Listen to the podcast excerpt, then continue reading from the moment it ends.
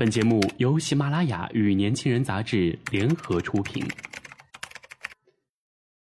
年轻是一次最有收获的阅读，我们的态度不在成功学的书单里。年轻人，年轻人 FM，让你杀死那个无聊的自己。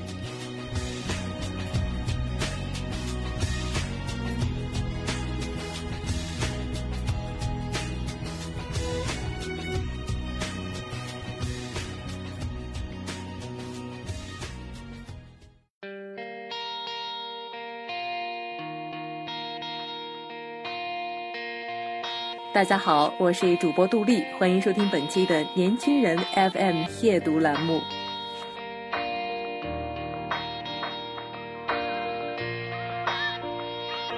大学是个啥？这会告诉你，青春呐，就是喊了一声妈，眨眼间曾为你抹过多少泪的他，就变成了无论怎么染都盖不住白发的老人。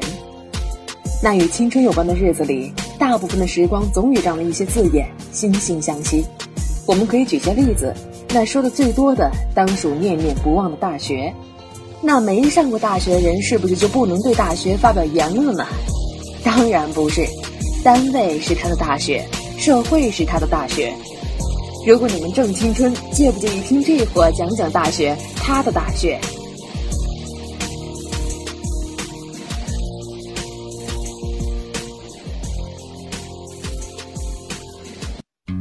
宿舍第一波，大家宿舍太平吗？各自都相安无事吗？表面的和谐，大家是不是基本都做得不错？没有太冒尖儿、太霸道的，软柿子多了，烂橘子也上赶着咬人儿。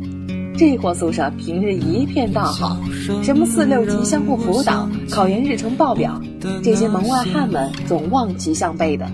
隔壁还有人听墙根儿，对土信封做到的事情不是难超越，是超越不了。个个都是学霸、考吧、卖吧、看吧，在这种人人都是山大王的情况下，难免会因为点现实的小事儿挤眉瞪眼。当然，学习除外，奖学金可是大事儿。六大霸主唯一可以焚玉帛为干戈的，大抵也只有这一样了。你揭我短，我露你切，这是惯用的招数。除了不打脸，唾沫星子也能让人养好几天。大家说当个文科生容易吗？无论你多么超凡脱俗，有人天天在你耳边叨叨，谁能受得了？有次麻辣香锅完了，见大家这汗流浃背的，这货开枪了。不就为那点钱儿吗？至于吗？实在不行你们打一架，我看看最后谁能得到好。还别说，还真有俩姐们干上了。不行，这次你就让给我，我可是特困生。这扎马尾的姐们苦口婆心说的，我还是低保生呢。这是单眼阿秋说的。旁边有人推了推这货，偷偷告诉他，昨天还见阿秋大包小包的逛起街来，不是香奈儿就是阿玛尼。哎呀妈呀，真有这事儿啊！这货一想。这可是不同级别的选手在较量啊！为了不被反咬一口，自己还先躲去看书喽。佯装肚子疼之后，内心的包袱卸下了，愉快的吃冰棍去了。至于最后这奖学金让哪位抢去了，这货听到消息时，他俩都没有。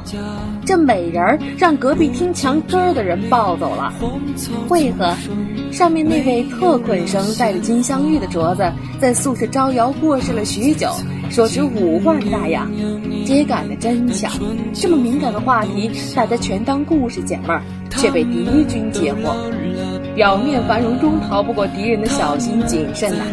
好些大的战役，党都是这样走过来的。风风雨雨几多年，这一点觉悟都没有。亏还学历史的，真是学业不精，害死人呐！啦啦啦啦啦啦啦啦啦啦，像他。啦啦啦啦啦啦啦，他还在开吗？班级第二波，大三那年，班里的班费是相当充足啊。具体原因不便详说，您懂的。钱大大的有。但对于这种小院小区的人来说，是多么的荣耀呢？这意味着可以搞多少活动，多大档次的活动，多少聚会，多高级别的聚会。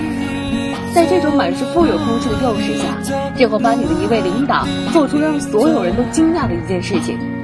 小道上说，他把班费挪用了三百，什么？三百的十倍？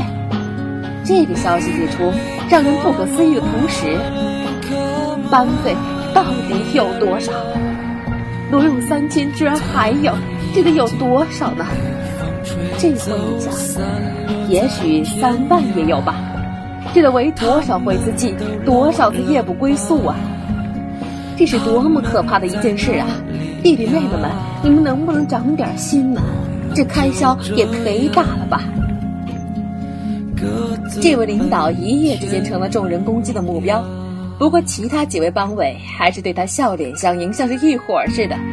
那种心知肚明、你有我有的幸福感，让人瞬间成四十五度角氧化。这货在感慨世俗难料的同时，突然多出了这样的一个想法：他也是班委，我的养狗也快弹尽粮绝了，能不能也救济他一点儿？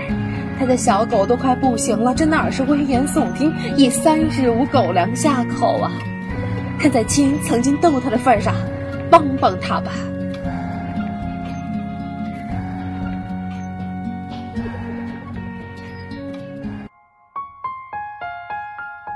图书馆第三波，阳光明媚，书香气十足。这里曾是这货的美好回忆。他总是在每天上午没开门之前就默默的等在那里，第一个把那阳光走进去，总见那本泛黄的、比自己年长几十岁的新儒学论文集。管理员之一的张阿姨总是检查扫码之后，笑眯眯地问一句：“这姑娘又来借这本论文集？”这货也是笑眯眯的回一句：“是呀，这本书不好读，对了解儒学新发展大有裨益。这不快周末了吗？借回去好好看看。”阿姨说：“这一书一次只能借三天哦，赶紧总借这本，给你出个主意。”说来也奇怪，有个理科女同学也是老来借这本，这本书书架上就只这一本。